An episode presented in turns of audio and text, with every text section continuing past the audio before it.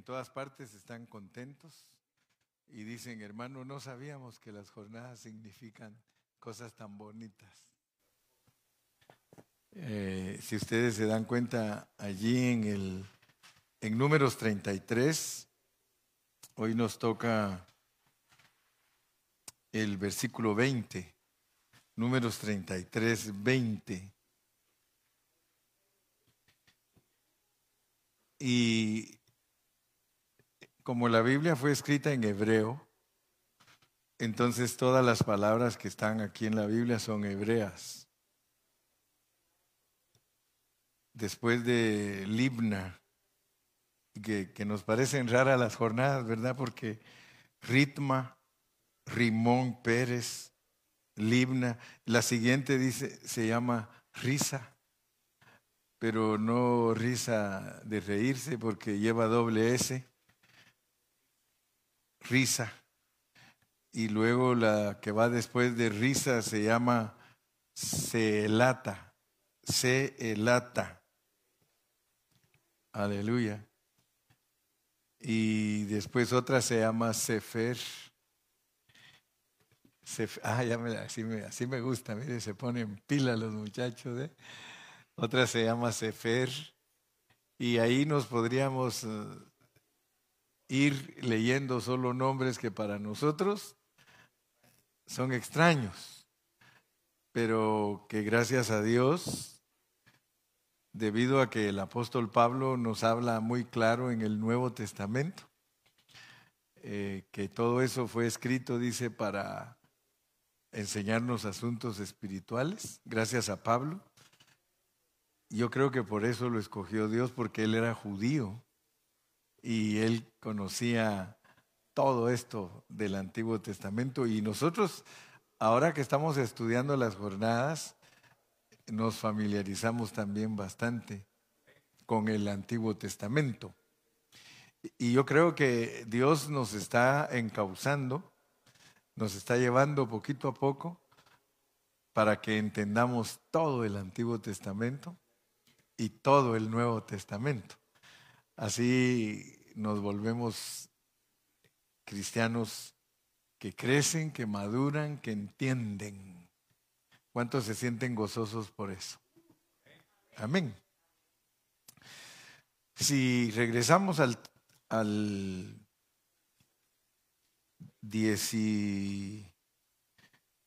vamos a ver, al 19, porque si ustedes se recuerdan, eh, antes de Ritma y de Rimón Pérez, nosotros estuvimos hablando de 14, 14 estaciones, 14 jornadas.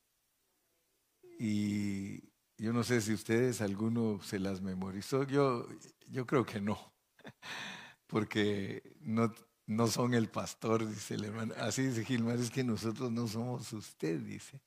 Usted se las memoriza, dice, pero nosotros allá atrásito vamos, dice. Cuando usted va por 14, nosotros vamos por 5 o 6, dice. O sea que vienen atrás, pero no me pierdan de vista. Acuérdense que es uh, Ramesés. Ramesés es uh, Egipto. Me gusta cuando tienen notas porque así eh, saben que ahí, cuando el hermano Carrillo pregunta, usted abra sus notas y diga, aquí las tengo, hermano Carrillo. Ramesés, Sucot, Etam, Pi Airot, Mara, Elim, Mar Rojo, Desierto de Sin, Dofka, Aluz, luego, Refidín, Sinaí, Kibrot, Kibrot, Catabá y Hacerot. Si ustedes se aprenden esas 14, se aprendieron el primer grupo. Y lo que nunca se nos debe de olvidar es que cada uno de esos nombres tiene un significado. Pero ustedes se dieron cuenta que aparte del significado, cada uno tiene una explicación. Algunos tienen solo tres versículos, otros tienen solo dos versículos, pero hay otros que tienen dos capítulos, otro tiene 30 versículos. O sea que lo que Dios quiere es que nosotros aprendamos que los hebreos, el pueblo de Israel, a cada lugar que llegaban le ponían un nombre. Ustedes se dan cuenta que en la Biblia así está. Por ejemplo, Jacob llegaba a un lugar y le sucedían ciertas cosas y le ponía nombre a ese lugar. Ahora, nosotros debemos de saber que la razón por la cual Dios usó ese método es porque nos quiere enseñar a nosotros, las naciones, que nosotros arribamos en nuestra vida a diferentes experiencias. Y lo más importante, que Dios no nos deja en la misma experiencia siempre. Por eso nos da 42 jornadas para que nosotros seamos pilas. Si ustedes sienten que en su vida están solo en lo mismo y lo mismo y lo mismo, pues entonces somos tortillas no volteadas. Ya nos quemamos de un lado y del otro lado estamos crudos. Y ustedes saben que esa es una realidad, porque la mayoría de cristianos sabe mucho solo de ciertas cosas, pero de otras está totalmente ignorante. Y el hermano Carrillo, que es su hermano y que ustedes muchos me conocen por muchos años, y yo a ustedes, hay personas que no nos conocen por muchos años, pero entre nosotros nos conocemos muchos por muchos años y hemos sido muy bendecidos. Esta caminata se ha vuelto para nosotros una experiencia tremenda, porque todos tenemos historia. Todos nosotros podríamos escribir cómo nos ha llevado Dios a cada uno de nosotros creciendo en Cristo. Y entonces no se les olvide pues que las jornadas tienen nombres para que nosotros nos examinemos y que digamos, en esta jornada, ¿cómo voy yo? cómo voy. ¿Verdad? Porque cuando hablamos de ritma, eh, nos habló Dios cosas que son muy importantes para nosotros, que tienen que ver con nuestra fe, tiene que ver con cuánto nosotros verdaderamente le creemos a Dios. Ahí en ese ritmo nunca se les olvide que fue cuando mandaron a los espías a conocer la tierra. ¿Y qué sucedió? Diez de ellos, porque mandaron doce, diez de ellos vinieron hablando mal de esa tierra. Solo imagínense qué es hablar mal de esa tierra. Es hablar mal de Cristo porque esa tierra representa a Cristo. Entonces ellos venían hablando negativo de que es imposible tomar a Cristo, porque a ellos les mandaron a reconocer la tierra para tomarla. Entonces esos diez representan a los cristianos que creen que es imposible vivir a Cristo. Porque ese es el mensaje que Dios nos ha ministrado a nosotros, vivir totalmente a la persona de Cristo. Entonces, ellos venían diciendo que ahí habían gigantes, que los moradores, ahí la tierra se tragaba a sus moradores, y ellos dijeron que no iban. Dijeron que no iban. Pero venían dos, Josué y Caleb. Eh, no se les olvide, eh, Caleb quiere decir ímpetu. Debemos de ser impetuosos. Busquen qué quiere decir ímpetu. Dios te quiere impetuoso. Ese era Caleb. Y el otro era salvación, Josué. Que él se llamaba Oseas, pero le cambiaron su nombre a Josué, salvación. Entonces, nosotros podemos darnos cuenta que en, en esa jornada tenemos que darnos cuenta que Dios, respecto a los tratos con nosotros, de que nosotros le creamos lo que Él nos dice, Él es muy serio, porque resulta que a los diez que vinieron con mal reporte los mató. Y ahí es donde uno pues realmente se debe de asustar. Pero recuérdense que por eso es que a nosotros no nos mandó Dios a guardar la ley. A ellos los mató porque de acuerdo a la ley, ellos no tenían por qué dudar de Dios y tampoco hablar mal de Dios. Eh, tenían que ser personas como Josué y Caleb. Pero recuérdense que en el Antiguo Testamento cuando Dios mata a alguien es solo para enseñarnos a nosotros una lección. A mí me llama la atención que al empezar el Nuevo Testamento mata a una pareja porque dijeron que iban a dar la ofrenda de la propiedad, ¿se recuerdan? Y que cambiaron la cantidad de dársela a Dios y Dios los mató y como que Dios quería decir, miren, no vayan a creer que en el Nuevo Testamento yo no soy igual que en el Antiguo. Soy igual, pero aquí les voy a revelar la gracia, pero para mí que si Dios no, nos mata a una pareja al principio del Nuevo Testamento, nos está diciendo aquí la cosa sigue seria, ¿verdad? Eh, porque como nos va a revelar la gracia, nos quiere decir, yo les voy a revelar la gracia a ustedes, pero miren, yo soy así, este es mi carácter. Yo soy muy celoso, yo soy muy, muy perfecto en mis cosas. Entonces, nosotros debemos de poner atención porque yo, a veces le digo, Señor, si nosotros los de pan de vida hubiéramos nacido en el tiempo de Moisés y, y solo pónganse a pensar ustedes que a ustedes les hubiera tocado, que a mí me hubiera tocado andar con Moisés que hubiéramos sido personas que soberanamente Dios nos hubiera hecho nacer al lado de Moisés y que Moisés nos decía, hagan esto y esto y esto. Yo creo que a muchos de nosotros nos hubiera matado Dios. No sé si sienten lo mismo que yo. Yo, yo siento que yo no lo hubiera hecho.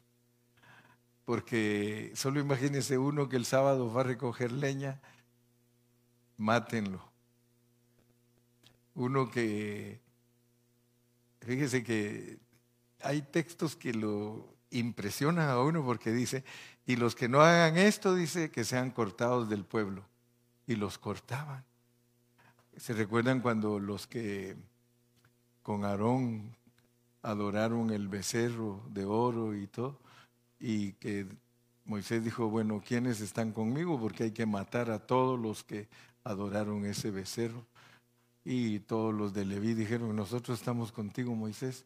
Y dice que se ciñeron la espada y fueron a matar a sus primos, a sus hermanos, a sus tíos.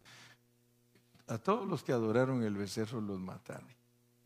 Entonces, dice el Señor que para nosotros, los del Nuevo Testamento, eso es un ejemplo para que nosotros no codiciemos cosas malas. Entonces, tenemos que tomar muy en serio el Nuevo Testamento.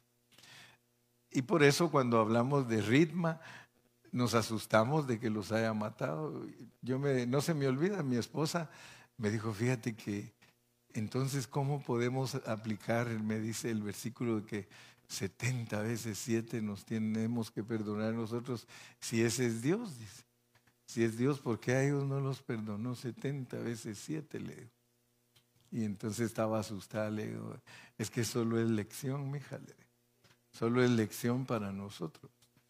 Fíjense que cuando uno estudia el Antiguo Testamento y no le pone atención, no se da cuenta que aún cosas negativas que le pasaron al pueblo de Israel son para que nosotros aprendamos, porque hay casos en el Antiguo Testamento que las personas hicieron cosas muy, muy, muy malas y los perdonó el Señor. O sea que no, no era algo que podría decirte, decirse, este es el patrón. Por ejemplo, si otra persona hubiera cometido los pecados que cometió David, lo matan, pero él era rey y no lo podían matar. Entonces quiero que ustedes vean pues que nosotros somos reyes. Usted tal vez ni siquiera se da cuenta que usted es rey. Las hermanas también.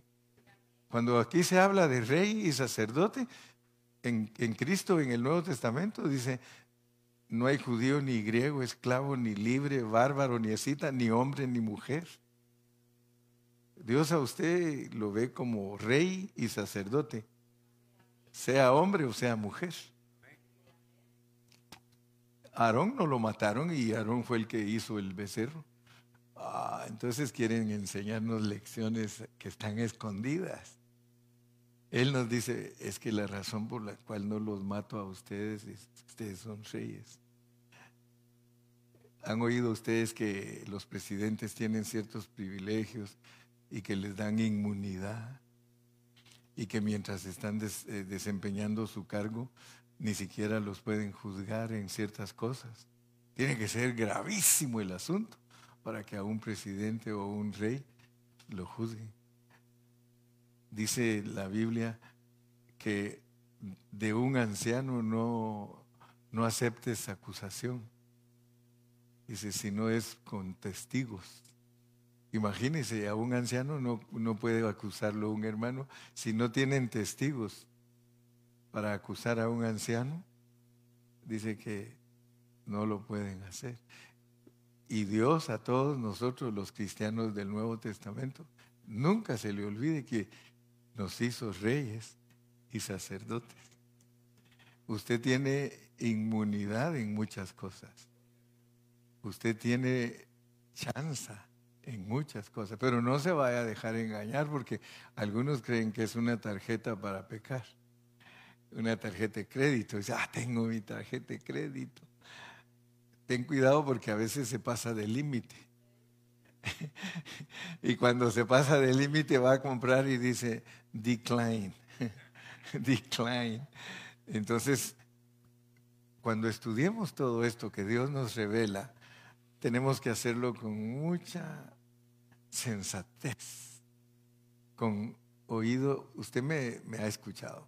Le digo, escucha el hermano Carrillo con un oído redimido, cuando había que echarle sangrita al oído. Es que aún la manera en que oímos las cosas es a la manera de Cristo, redimidos. Aparte,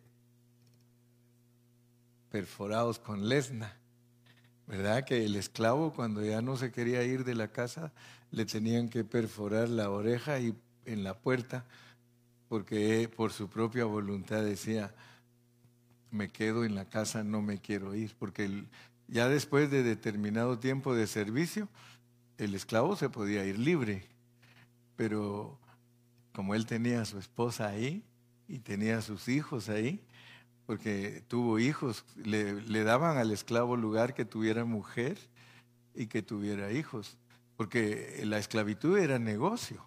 Yo no sé cuántos de ustedes saben que la esclavitud era negocio, como los que ahora dicen, agárrate unos dos chihuahuas de pura raza y a producir chihuahuas y los vende. Eh, o agárrate unos poodles como la hermana que allá cría perritos y los vende. Hace poco yo andaba caminando con el perro de, mi nieta, el perro ese grandote del San Bernardo.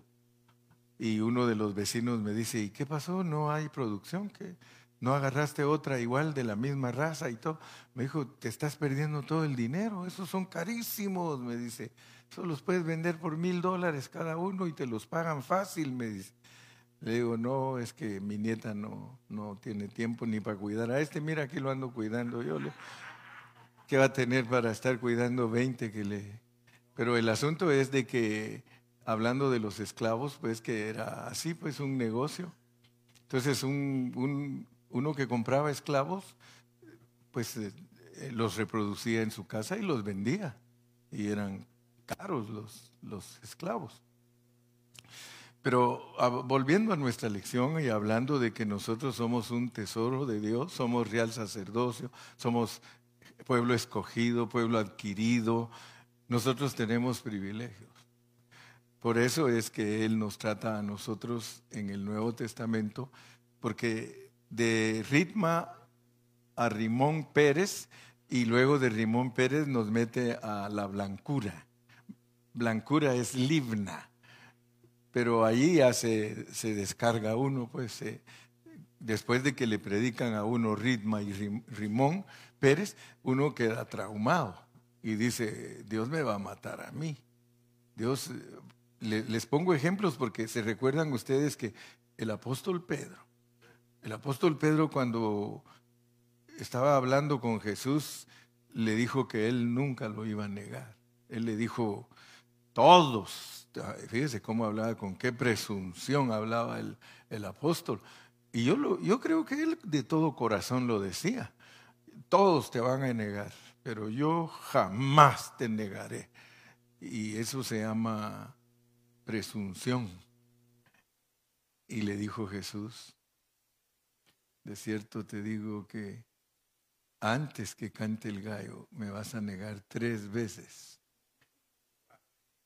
Entonces imagínense ustedes, cuando ya el Señor Jesucristo se fue a la cruz, ¿cómo creen que andaba Pedro?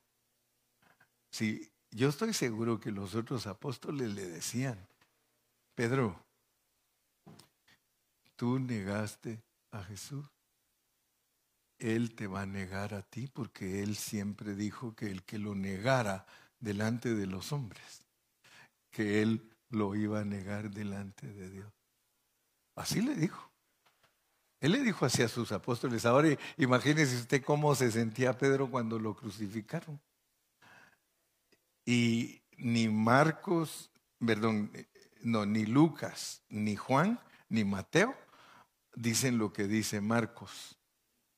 Porque cuando Cristo resucitó, a Marcos le dijo, y como Marcos era el secretario de, de Pedro, porque Marcos escribía todo lo que Pedro le decía. Y Marcos fue el que le fue a decir, ya resucitó y dijo que a ti sea el primero que te digan que ya resucitó.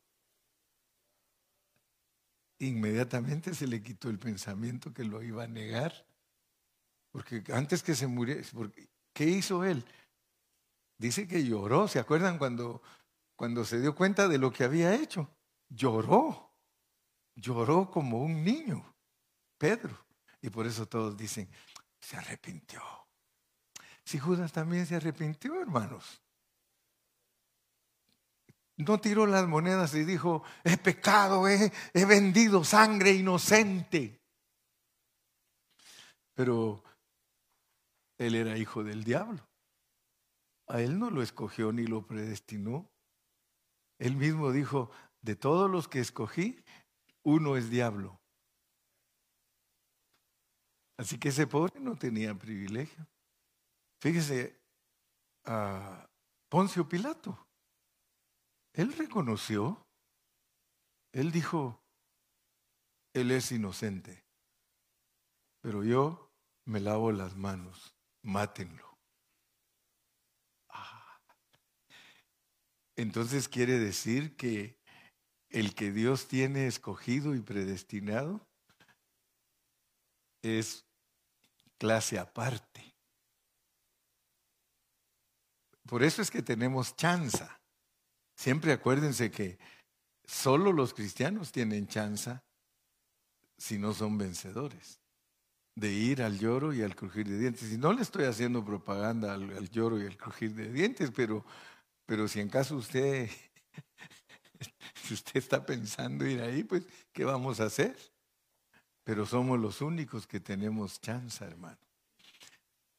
Entonces cuando nos mandan de, de Ritma a Rimón, a Rimón Pérez, Rimón quiere decir graná y Pérez quiere decir echar a perder, podrida.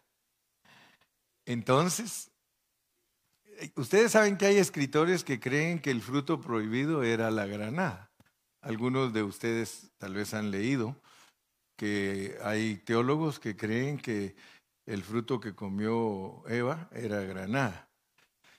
Y la granada es bien significativa porque si ustedes la ven adentro, está pero llena de semillas, llena cantidad de semillas y representan la reproducción de los hijos de Dios.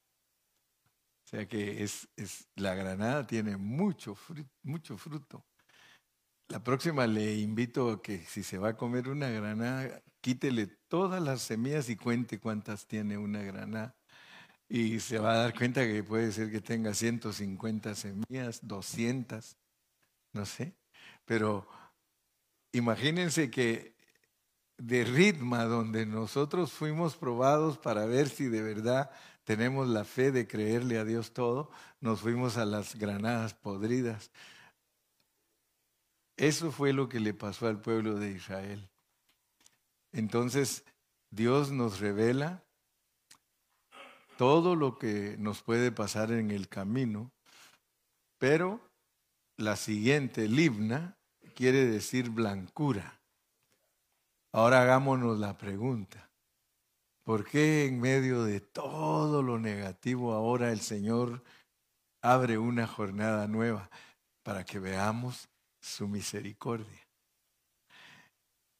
Llegamos a la jornada del himna en el desierto y tomé el tiempo en la primera parte, porque esta es la segunda parte del himna, tomé tiempo para decirles que Limna la, la, menciona la Biblia como ciudades. Y hay varios versículos que hablan de Libna como la ciudad de Libna Inclusive cuando lleguemos más adelante, Josué conquista un lugar que se llama Limna, cuando ya vayamos entrando a la tierra prometida. Pero esta Libna que, que nos aparece aquí es la experiencia de la jornada. No, no es tanto la ciudad para ocuparnos en ella como ciudad, sino como una experiencia que tuvo el pueblo de Israel. Entonces vamos a leer en Números capítulo 15. Vamos a irnos a Números capítulo 15 y vamos a leer de los versículos 1 al 31. Y ustedes se van a dar cuenta que aquí encontramos cosas preciosas. Ya sabemos que Libna quiere decir blancura. Ahora entendamos por qué le puso Dios a ese lugar blancura. Porque ahora nos va a explicar, pero todo en tipología, todo en figuras. Y Él nos va a dar la sabiduría para saber nosotros a qué parte del Nuevo Testamento corresponden todos esos conceptos. Jehová habló a Moisés diciendo, habla a los hijos de Israel y diles, y diles, cuando hayáis entrado en la tierra de vuestra habitación que yo os doy, vamos a parar, vamos a ir despacio porque tenemos que ir viendo qué es lo que Dios nos está revelando para entender esa jornada y les voy a hacer preguntas a ustedes. Habla a la iglesia y diles, cuando hayan entrado en la tierra de vuestra habitación, ¿cuál es la tierra de nuestra habitación? ¿Cuál es la tierra de nuestra habitación? Si usted es un buen cristiano, usted sabe cuál es la tierra que Dios le ha dado para que usted habite. ¿Cuál es la tierra? Cristo. Cristo es la tierra el que habita al abrigo del Altísimo. Entonces, si ustedes se dan cuenta, yo los respeto mucho a todos ustedes. Algunos un poquito de respeto les he quitado, pero los respeto. Porque algunos no los veo que son dedicados a su estudio. Y a estas alturas deberían de decir, yo no debo de andar sin cuaderno de notas, porque mi pastor quiere que yo ande con libro de notas. Y todavía no tengo el privilegio con muchos de ustedes. Y por eso muchos de ustedes no saben lo que otros que tienen sus libros de notas y siempre están estudiando lo saben mejor que ustedes. Pero los respeto, aunque sea medio respeto. Pero respeto más al que todo el tiempo está tomando notas. Por eso a los jóvenes siempre les decimos, y, Jorge ha tomado esa carga porque Jorge hasta me dijo, pastor, ¿usted cree que los hermanos se van a enojar conmigo si voy allá atrás con los jóvenes y el que no tenga notas lo regreso con su papá? No, le digo, hazlo. Hazlo, sus papás deben de saber. Eh, y el papá que le exige a su hijo a tener libro de notas, él va a tener también. Porque su hijo le va a decir, ¿por qué pum pum el quick quick de my friend? y tú no, ¿verdad? ¿Por qué tú me dices que yo tome notas y tú no tomas notas? Entonces es muy importante, o por lo menos en su Biblia apunten ahí en el índice o ahí en, en el margen, apunten hermanos, yo les aconsejo, porque a medida que vamos avanzando, para mí es muy difícil enseñarle a los hermanos que no ponen atención, porque a veces quiero enseñar y digo, hay bastantes visitas, híjole, voy a tener que repetir cosas y, por eso algunos de ustedes que ya van más avanzados se molestan, otra vez va a repetir lo mismo, pero es porque vienen a veces a visitarnos y no podemos dejar sin comer a los nuevos. Y tengo que rebajar la dosis del mensaje y ahí es donde usted siente que yo estoy patinando pero le, comento que no estoy patinando, sino que por misericordia a esas personas nuevas les tengo que dar rudimentos. Pero ya a los que están aquí por muchos años, yo no quiero estarle dando rudimentos. Yo quiero que cuando venga diga, yo voy a ir a oír a mi pastor, porque mi pastor hoy me va a enseñar algo que no sé. Y la Biblia ni 100 años nos alcanza para entenderla totalmente. Así que yo por eso les digo, cada vez que yo vengo a enseñar, y mi esposa sabe, ella me dice, eh, a veces hasta me dice, deberías de descansar un rato, levántate ahí. Le digo, mi hija, es que tengo la carga de enseñar. Así que para mañana, para las damas, yo tengo cosas bien bonitas. Pero volvamos a nuestra lección. Habla a los hijos de Israel y diles cuando hayáis entrado en la tierra de, vuestra habitación que yo os doy, sencillamente ahí nos está, no, no te vayas todavía, sencillamente ahí nos está diciendo, háblale a la iglesia y dile, cuando hayáis entrado en Cristo, está hablando de cuando nosotros aceptamos a Cristo. Cuando usted aceptó a Cristo, usted entró al lugar de su habitación. Por eso dice la Biblia, de modo que si alguno está en Cristo, esa palabra en Cristo siempre recuérdese, es desde el momento que usted acepta a Cristo. Ahora, ahora en el camino nos va a instruir Dios, porque en el camino tenemos que entender que nuestra entrada a Cristo es para crecer. O sea que ustedes tienen que poner atención porque yo les voy a dar palabras, por ejemplo, posicionalmente y disposicionalmente.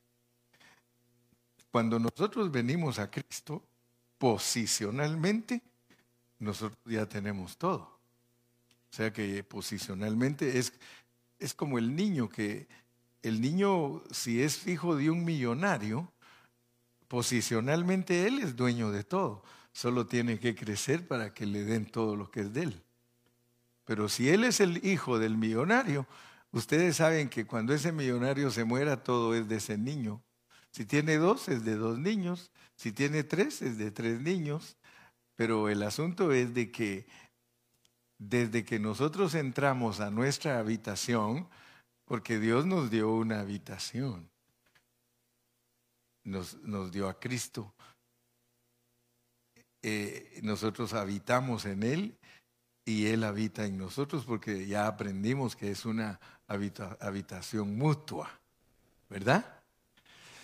Entonces habla a los hijos de Israel. Después que aprendimos cosas negativas, ahora escondido nos dice cómo podemos dejar de ser Ritma y Rimón Pérez. Dice, incrédulos y podridos. Pero yo quiero decirles cómo ustedes pueden dejar de ser incrédulos y podridos. Por eso les voy a enseñar blancura, les voy a enseñar libna. No te olvides, libna es blancura. Pero no vayas a hacer como aquellas clases que a veces que doy. Hermanos, libna quiere decir blancura. ¿Qué quiere decir libna, hermanos? Y todos. ¿Qué quiere decir limna? Así, así es como nos enseñan en la escuela. ¿Qué quiere decir limna? Quiere decir blancura. ¿Qué quiere decir uh, ritma? Incredulidad, retama. La misma palabra ritma es retama los desechos del desierto. ¿Le atinaron allá, hermana, a mí mío o no le atinaron? ¿Atinaron cuando dije que es ritma o no? Las, las defiende. sí, sí. ¿Qué es ritma? Eso, así me gusta. Ya, los desechos del desierto, ya le había dicho. Gloria a Dios. Ritma, los desechos del desierto. Rimón Pérez, granada podrida. Limna, Ok, entonces ahora vamos a entender que Dios es tan lindo con nosotros, porque Él nos, nos va a decir ahorita, miren, miren, sí se puede, sí se puede. Juré en mi ira, no entrarán a mi reposo, pero quiero decirles, sí se puede. Pero cuando estaba enojado les dije que no entrarían. Y es que hermano, cuando uno se enoja dice muchas cosas, ¿no es cierto? Nos parecemos a Dios. Algunos de ustedes cuando se enojan no dicen cosas que después se arrepienten. A todos creo que nos pasa, ¿va? Les echamos una gritada a los hijos y después, mijito, ay, ay me perdona, oye, mijo, porque es que... O también los hijos son igual, le echan una gritada a la mamá y después, mom, I'm sorry, I'm sorry. Después que le gritó y casi le pegaba ahora, I'm sorry. Bueno, te quiero mucho, por eso te perdono. Entonces, habla a la iglesia y diles cuando ustedes entren en la tierra de su habitación que yo, que yo os doy, que yo os doy. Acuérdate que Cristo ha sido dado a nosotros porque de tal manera amó Dios al mundo que ha dado a su Hijo. Y ahora entendamos que es para habitar en él. El que habita al abrigo del Altísimo morará bajo la sombra del Omnipotente. Aleluya. Versículo 3. Y hagáis ofrenda encendida a Jehová, holocausto o sacrificio por especial voto o de vuestra voluntad Fíjese, hermano, qué tremendo. Qué tremendo porque en toda esta figura está escondido lo que nosotros tenemos que hacer. Y mire cómo nos lo dice. Y hagáis ofrenda encendida a Jehová, holocausto o sacrificio por especial voto o de vuestra voluntad o para ofrecer en vuestras fiestas solemnes olor grato a Jehová de vacas o de ovejas. Ustedes saben que una persona que no estudia la Biblia, ¿qué le va a atinar, hermano? Ni siquiera sabe de qué lo estamos hablando, pero estamos hablando de Cristo. Cristo es todas las ofrendas, todas. Y cada ofrenda es un aspecto de Cristo para enriquecernos a nosotros.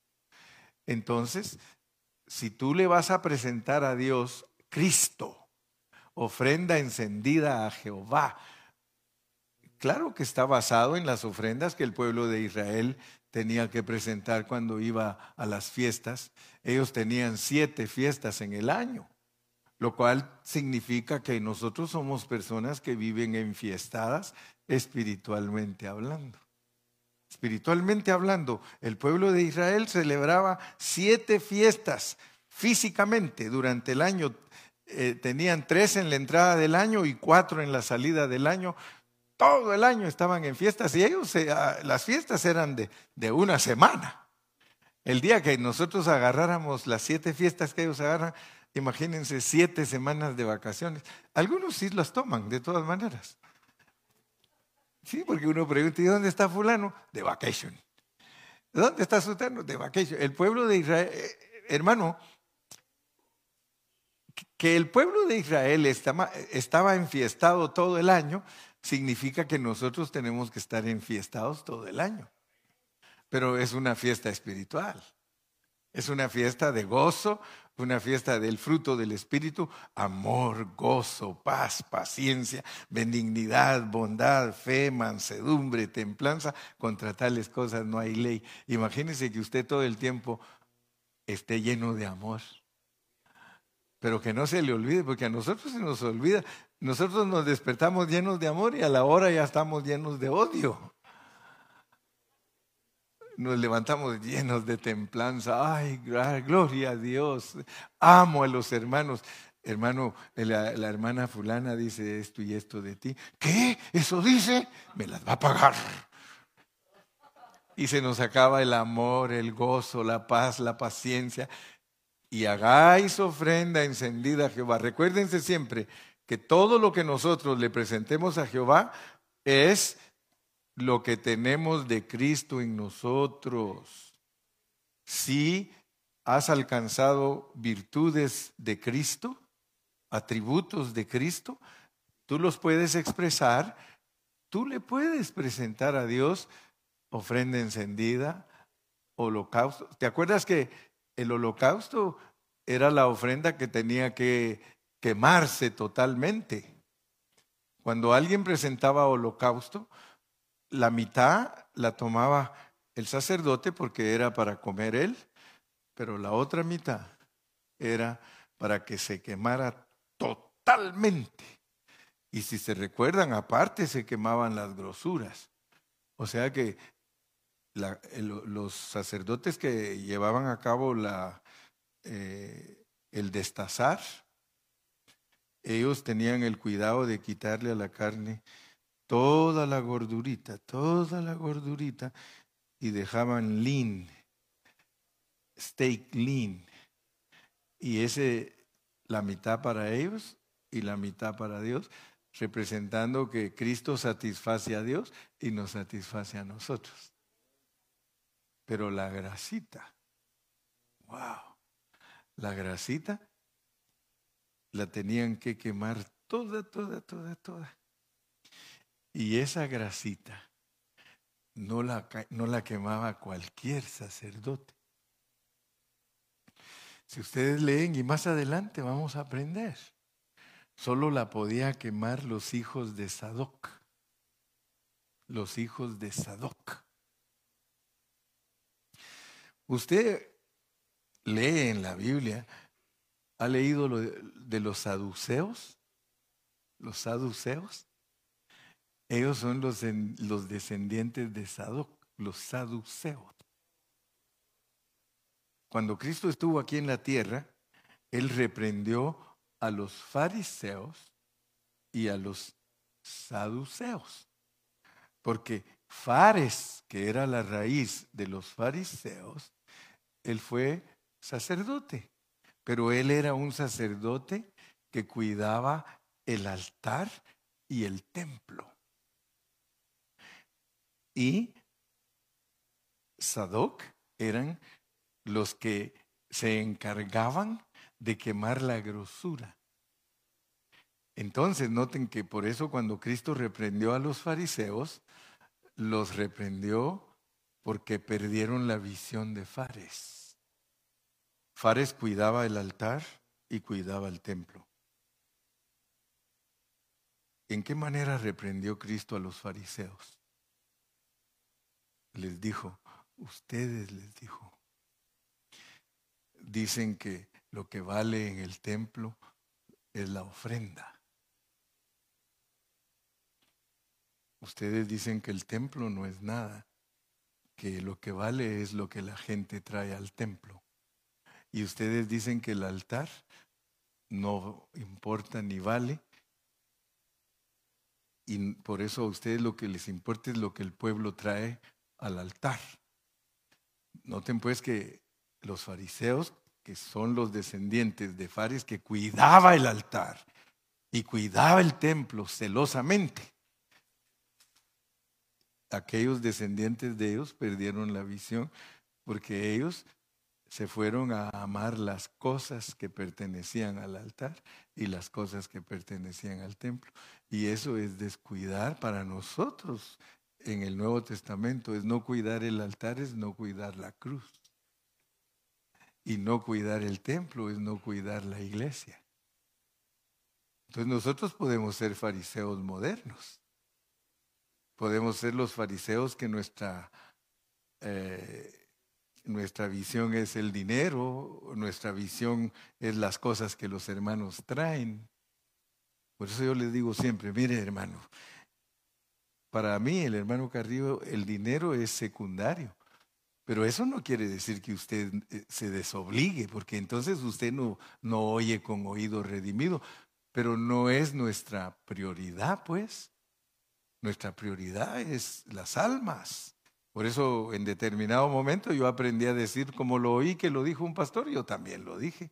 Si no me confías tu dinero, no me confíes tu alma, porque tu dinero no vale más que tu alma. Es más importante a dónde te va a llevar el hermano Carrillo con la enseñanza. Amén. Eso es más importante que el dinero. Entonces el dinero que nos piden ese se da con generosidad porque el que siembra generosamente, generosamente cosecha. Pero eso es, pero pues vean ustedes cómo uno puede perder la visión de las cosas que Dios lo ha mandado hacer. Queremos presentar holocausto, sacrificio, voto, ya hablamos del voto nazareo, que el voto nazareo era porque se había pervertido el sacerdocio y Dios ya no pidió que fuera de la tribu, que fuera descendiente de Aarón, ni que fuera descendiente de Leví, sino que dijo, de aquí de, aparten los niños, desde tres meses para arriba, el que quiera eh, presentar a su hijo en voto especial va a ser un varón santo, y por eso es que Samuelito aparece en el templo, porque Samuelito no era de la tribu de Aarón, ni era de la tribu de Leví. Samuelito era un niño que su mamá decidió que si Dios la bendecía con, con su hijito, llevarlo al templo, amén. Y ya vieron que de acuerdo a la historia bíblica, el hombre más santo que ha existido después de Cristo en la tierra es Samuel. Nadie le ganaba en santidad a Samuel. Entonces, todo eso lo hacemos de nuestra propia voluntad. O sea que tenemos que entender en blancura que Dios no te puede meter jalándote las orejas. Dios a nadie va a meter al reino jalándole las orejas. A nadie de nosotros nos va a meter a la fuerza el Señor. Nosotros decidimos si queremos entrar al reino. El que quiere venir en pos de mí, niéguese a sí mismo. Nosotros decidimos si queremos heredar el reino. O sea, se dan cuenta que todo está escondido en el Antiguo Testamento para ofrecer en vuestras fiestas solemnes olor grato a Jehová, de vacas o de ovejas, experiencias. Ahorita nos van a dar los diferentes niveles. Sigamos leyendo el 4. Entonces el que presente su ofrenda a Jehová traerá como ofrenda, fíjese. Ustedes se recuerdan. Hoy día la gente discute que no hay que dar diezmo. No hay que dar diezmo a la iglesia vas a ir con los evangélicos, te van a quitar todo tu dinero. Te van a, como decía Dani, dice, cuando él aceptó a Cristo, dice que su familia, todos le decían, ¿para qué vas a ir a la iglesia evangélica con esos aleluyas? Te van a quitar todo tu dinero. Y él, se puso a pensar, dijo, cuando yo acepté a Cristo no tenía ni un centavo, ¿qué dinero me iban a quitar los, los aleluyas? Dice, ¿qué dinero me iban a quitar? Si yo pelado, más pelado que las patas de un, que las rodillas de un cabro, ¿sí? Dice, ¿qué me, ¿qué me, iban a quitar a mí los evangélicos y todos los mi, mi, familia y los que me conocían, dice, en el mundo, diciéndome que, que para qué me iba a ir a la iglesia? Hermano, el verdadero diezmo es Jesucristo. Cuando hablamos aquí de dar un diezmo, no estamos hablando de dar dinero. Estamos hablando de que uno empieza su vida cristiana diezmando a Cristo. Si ahí nos piden ofrendas, holocaustos, es aspectos de Cristo que se hagan carne en nosotros. Supongamos alguien acepta a Cristo, es nuevo, y no le hace mella esto, no le entra, nunca cambia, siempre es un carnal, siempre es un mundano, siempre... Él no puede diezmar Cristo, aunque eche 20 dólares en el sobre y que pasan por la ofrenda y él saca su billetón, hasta de a 100 puede dar si quiere. Pero de eso no es lo que Dios le está pidiendo.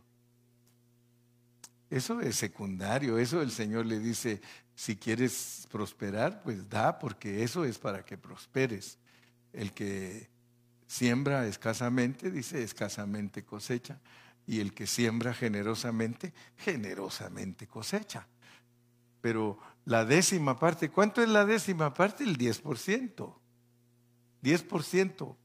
O sea, entonces el que presente su ofrenda a Jehová traerá como ofrenda la décima parte de un efa de flor de harina amasada con la cuarta parte de un hin de aceite. Fíjese pues, te pide harina y te pide aceite y te pide una décima parte. O sea que cuando uno empieza su vida cristiana, hermano, Dios no le exige a uno que uno ya sea una persona crecida en este asunto. Pero sigamos leyendo, verso 5.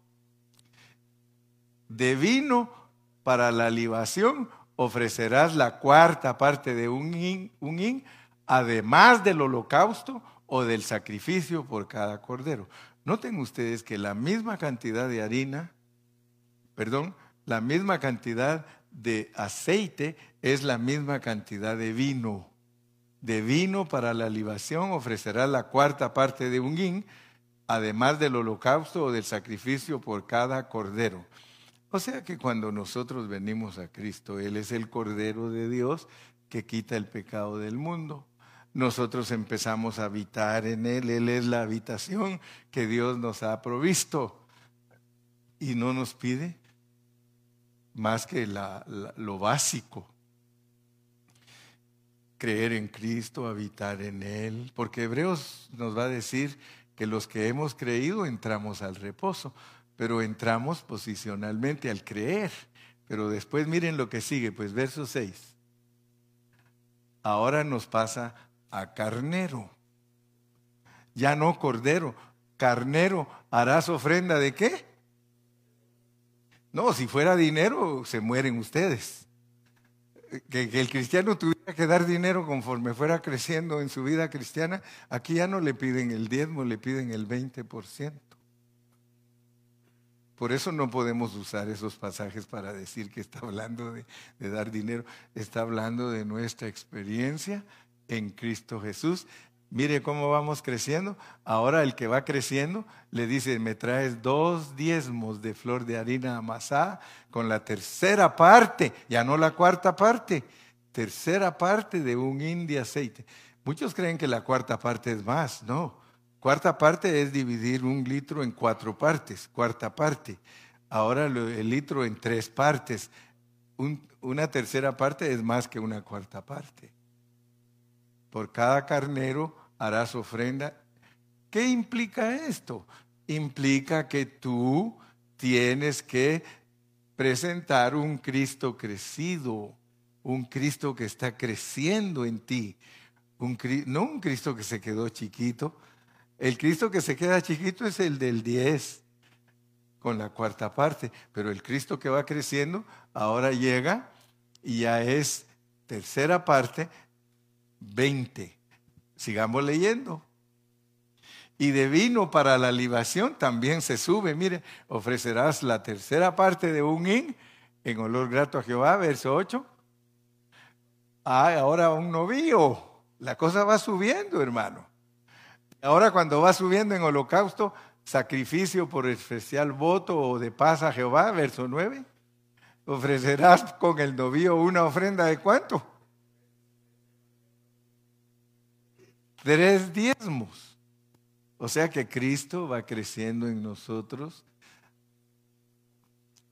Qué casualidad que después de Ritma y Rimón Pérez, después de que nos dice que somos los desechos del desierto y las granadas podridas, ahora nos pide ofrenda.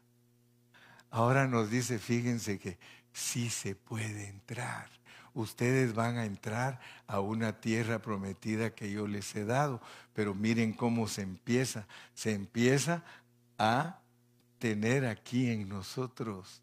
Ellos ahí no han entrado a la tierra prometida, pero ya les dijo que ya entraran porque les dijo a ustedes que les doy, les doy en un lugar que habiten ustedes van a refugiarse en Cristo y miren cómo van a crecer. Ofrecerás con el novío una ofrenda de tres décimas de flor de harina amasada con la mitad. Ahora es la mitad, la mitad es todavía más que, que una tercera parte. La mitad de un hin de aceite, diez.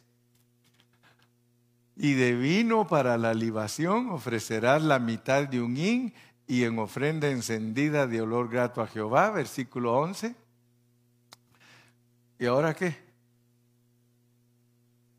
Con cada buey o carnero o cordero de las ovejas o cabrito. Todo lo que nosotros ofrecemos de Cristo debe de ir acompañado de harina, de vino y de aceite. ¿Qué quiere decir eso? ¿Qué quiere decir que todas mis experiencias de Cristo tienen que tener vino, gozo, tienen que tener harina, la vida natural de Cristo. Él vivió como un hombre santo, sin esforzarse. Él era un hombre santo. Él era una persona que dice que nunca pecó, nunca. Entonces, es, esa está representada por la harina y luego el aceite, la resurrección de Cristo. Nosotros ya sabemos que el aceite es el Espíritu Santo, es Cristo en resurrección. Entonces, las experiencias que nosotros tenemos que presentarle a Dios para llegar, para seguir el camino, pues, porque esto es para seguir, porque hay que poseer la tierra totalmente, pero se dan cuenta que no nos... ¿Qué tal si Dios nos deja en ritmo, hermano? No, estaríamos bien enritmados, ¿verdad? Me acuerdo del hermano Gaspar. ¿Cuántos se acuerdan del hermano Gaspar? Eh, venía el, hermano Gaspar, era un hermano que me aprendió a apreciar a mí tremendamente. Y se acuerdan las hermanas porque entraba, entraba allá y, se iba caminando por toda la orillita viendo quién iba a predicar. Porque él venía hasta el tiempo de la predicación. Y si miraba que no estaba predicando yo, se iba y salía para allá atrás. Y ese hermano yo le preguntaba, hermano Gaspar, ¿cómo está? Ay, si usted supiera, bien gaspareado usted. Él usaba esa expresión para decir, ¿cómo está hermano Gaspar? Bien gaspareado. Pues ya usted póngale lo que quería decir él, ¿verdad? Así se hará con cada buey o carnero o cornero de las ovejas o cabrito, versículo 12. Ya voy a terminar. Aleluya. Conforme al número, así haréis con cada uno según el número de ellos. Versículo 13. Todo natural. Ah, fíjese, fíjese pues, porque nos vamos a preparar para el mensaje del domingo. Vamos a terminar con el versículo 16, pero yo quiero que ustedes vean que aquí mismo nos revela secretos preciosos. Todo natural hará estas cosas así. ¿Quién es todo natural? Judíos. Todo judío. Todo judío hará estas cosas así. para ofrecer ofrenda encendida de olor grato a Jehová. 14. Y cuando habitare con vosotros, fíjese cómo tiene arreglada la palabra Dios, bien arregladita. Por si alguien dice, hermano Carrillo, usted nos está chanfleando. Usted nos está enseñando que nosotros tenemos que presentar todos esos animalitos, todas esas ofrendas. Eso es para los judíos, hermano Carrillo. Gracias a Dios por la palabra. Y cuando habitare con vosotros extranjero, esta es una revelación de que de ambos pueblos hace. O cualquiera que estuviere entre vosotros por vuestras generaciones, si hiciere ofrenda encendida de olor grato a Jehová, como vosotros hiciereis, así hará él. O sea que miren pues cómo funciona el asunto.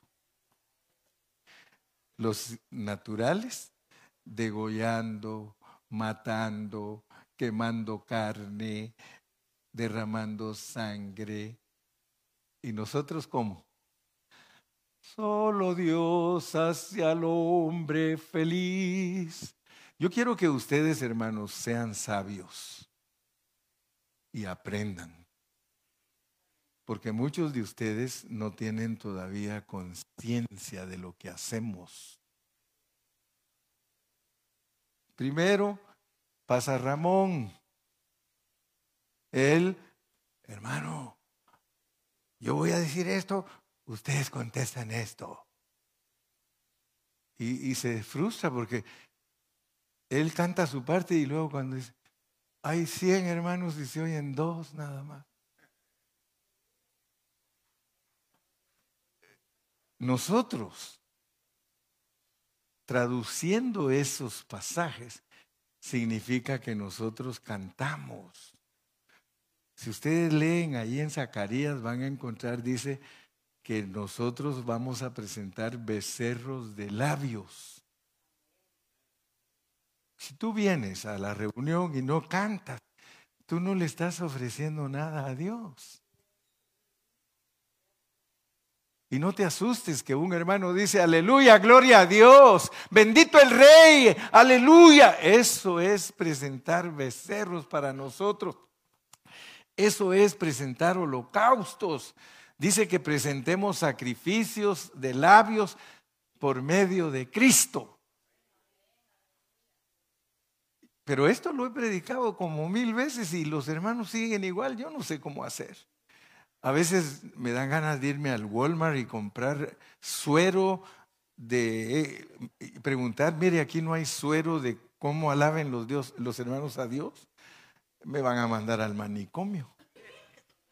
Pero yo quisiera que hubiera suero para poner en suero a los hermanos, alábale, alábale, alábale, hermano, aprende a alabarle, cántale. Hermano, algunos que vienen y así, mire, Mientras Ramón está cantando, ellos así.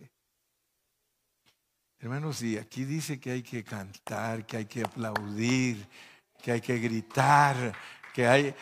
Recuérdense, una iglesia que, que no, no hace nada de eso. No crean entonces que ustedes vienen a oír cantar a Ramón, porque algunos dirán, es que para ir a oír a cantar a Ramón mejor llego a la hora del mensaje usted. Yo digo, entonces, ¿qué?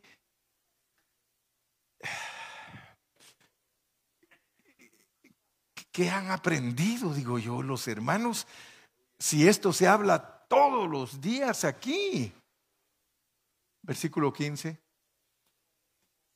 Un mismo estatuto tendréis vosotros de la congregación y el extranjero que con vosotros mora.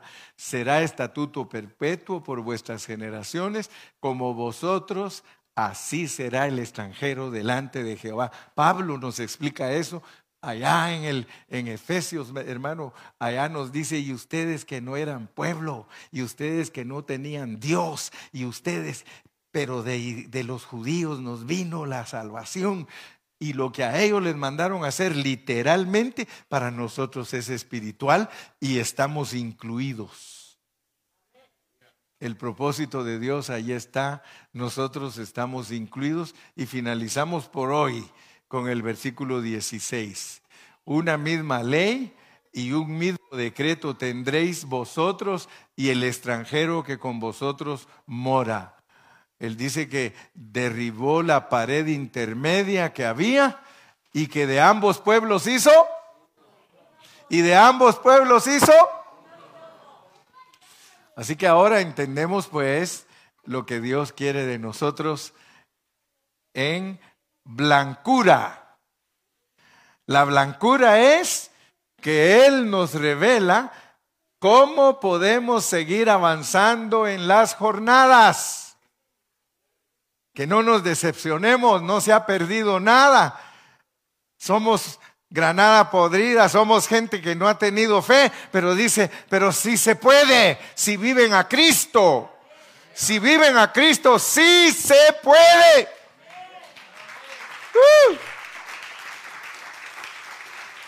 Padre Celestial, te damos gracias en esta noche. Gracias por tu bendita palabra. Gracias por blancura, por lipna. Gracias porque nos has provisto una nueva jornada. Hoy nos mostraste que sí se puede por Cristo y que podemos ir hasta donde vamos y podemos continuar, Señor porque aun cuando pasamos por cosas negativas, tú dices, aquí está abierto el camino, ustedes pueden entrar, aunque yo juré en mi ira que no entrarían a mi reposo, ustedes pueden entrar a través de Cristo. Gracias Señor. El pueblo de Dios dice,